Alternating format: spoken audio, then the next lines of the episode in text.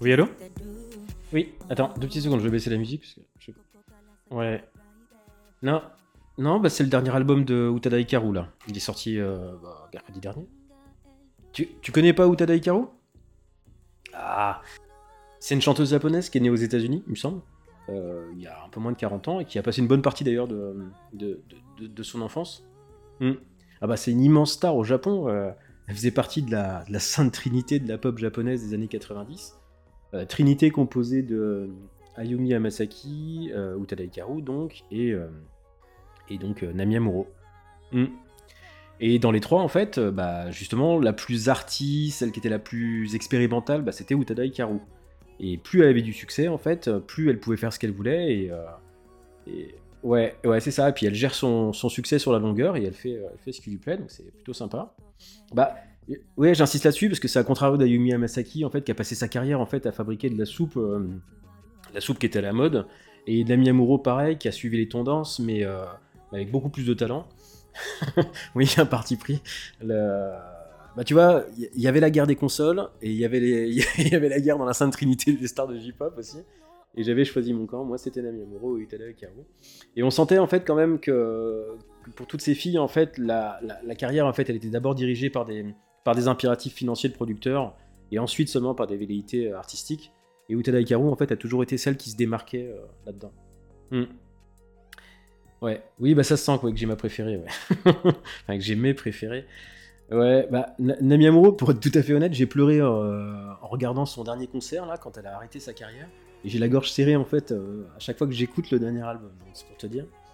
C'est exactement comme une fan de Justin Bieber qui se ferait toucher le bras par son idole, je, pleure pareil. Bon, pour en revenir à Utada Hikaru, en fait, c'est bête, mais euh, c'est la seule musicienne avec des, avec des parents qui eux aussi étaient dans la musique, parmi les trois. Et ça se sent, en fait, elle a toujours fait quelque chose euh, avec une tonalité qui, n'appartient vraiment qu'à elle. Et idem pour les instrumentalisations, quoi. C'est à la fois hyper jazzy, enfin, c'est- tu peux avoir en fait des sons hyper jazzy, euh, parfois très pop, euh, électro. euh, tu vas avoir des sons qui vont être plus teintés vers le, enfin, qui vont, qui vont plus sonner comme du hip-hop. Bah, tu sais, moi, moi, me fait un peu penser à Portishead, euh, ce genre de groupe, quoi. Ouais, on reconnaît vraiment très facilement en fait une chanson de Utada Hikaru. Elle a vraiment une patte bien à elle et une voix bien, bien, bien, bien particulière. Puis, comme elle a cette ouverture en fait binationale, Occident-Japon, enfin États-Unis-Japon, mais du coup, voilà, ça résonne Occident. Bah, tu sais, la, pop japonaise au début des années 90, on a encore des chansons, euh, euh, des chansons hyper longues avec des refrains qui bouclent jusqu'à la nausée. Enfin, c'est vraiment des formats qui sont très particuliers en termes de, de, composition. C'est un style vraiment, vraiment, vraiment très particulier, inspiré notamment de l'eurodance. C'est ce qui marche à ce moment-là. Enfin, euh, ce que eux croient savoir de la dance européenne, en fait, c'est surtout une espèce de techno-allemande un peu. Enfin bref, la J-pop, en fait, c'est euh, la pop japonaise de l'époque, c'est essentiellement de l'électro-hip-hop. euh, assez difficilement digeste en fait pour un occidental qui a, qui a déjà pas enfin qui a pas le- l'oreille euh, habituée quoi. Mm. Et c'est pas vraiment facile d'accès en fait début 90 et en fait quand Utada Hikaru arrive, tout de suite en fait ça change un peu la donne. Bah déjà parce qu'elle arrive après les après les autres euh, et que c'est l'une des premières à non pas s'inspirer mais à être mais à, objectivement faire de la chanson comme on pourrait le faire aux États-Unis et en Occident. Euh, avec des intros, des, des couplets, des refrains, des ponts, enfin ce genre de trucs. Et ouais, voilà, tout en, tout en ayant une identité bien marquée, en fait, ça va cartonner. Euh, et pendant des années, en fait, elle va être au top. Puis elle va hum, aussi faire des trucs plus expérimentaux, elle va faire des chansons euh, avec l'immense Shinaringo sur l'album Fantôme, que j'adore, ou avec Skrillex, là, sur le dernier album. Euh, bah justement, puis elle va faire, je parle de Skrillex, mais elle va faire euh, toutes les chansons qu'ont marqué les joueurs euh, de la saga Kingdom Hearts, par exemple. C'est elle qui va faire la musique... Enfin, elle va faire des musiques de films aussi, notamment Evangelion. Hmm. Bon, ouais, bref, là, elle sort son huitième album, et sur les 14 pistes, en fait, en vrai, on en connaissait déjà pas mal parce qu'elle les sortait sur sa chaîne YouTube, au fur et- enfin, sur sa chaîne YouTube et sur ses pages de, de, plateformes musicales, genre Spotify, etc. Euh, elle les sortait au fur et à mesure, euh, ou alors sinon, elle en parlait pendant ses lives euh, sur YouTube.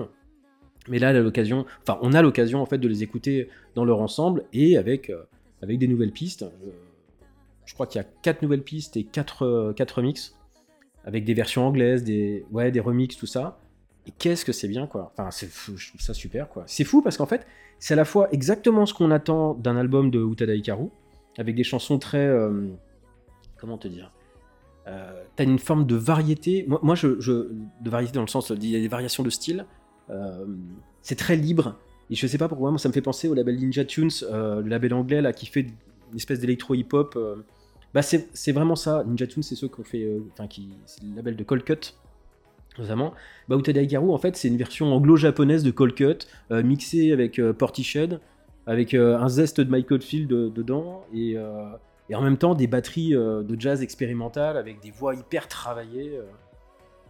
Ouais, dit comme ça, ça fait un peu Camoulox, il y a vraiment beaucoup de choses, mais, c'est vraiment un style bien à elle, c'est relativement difficile. Ouais, il faut vraiment aller l'écouter, il faut y goûter, quoi. Hmm. Bah, si tu veux découvrir ce qu'elle fait, donc tout est sur Spotify, tu peux écouter mais tu peux aussi écouter certains titres sur YouTube. Les clips en plus sont généralement bien travaillés aussi, sont plutôt très jolis. Euh, et puis sinon, il y a un live, euh, Loafer in the Dark, euh, qui est dispo sur Netflix. C'était la, dernière, date d'une de, ses dernières tournées.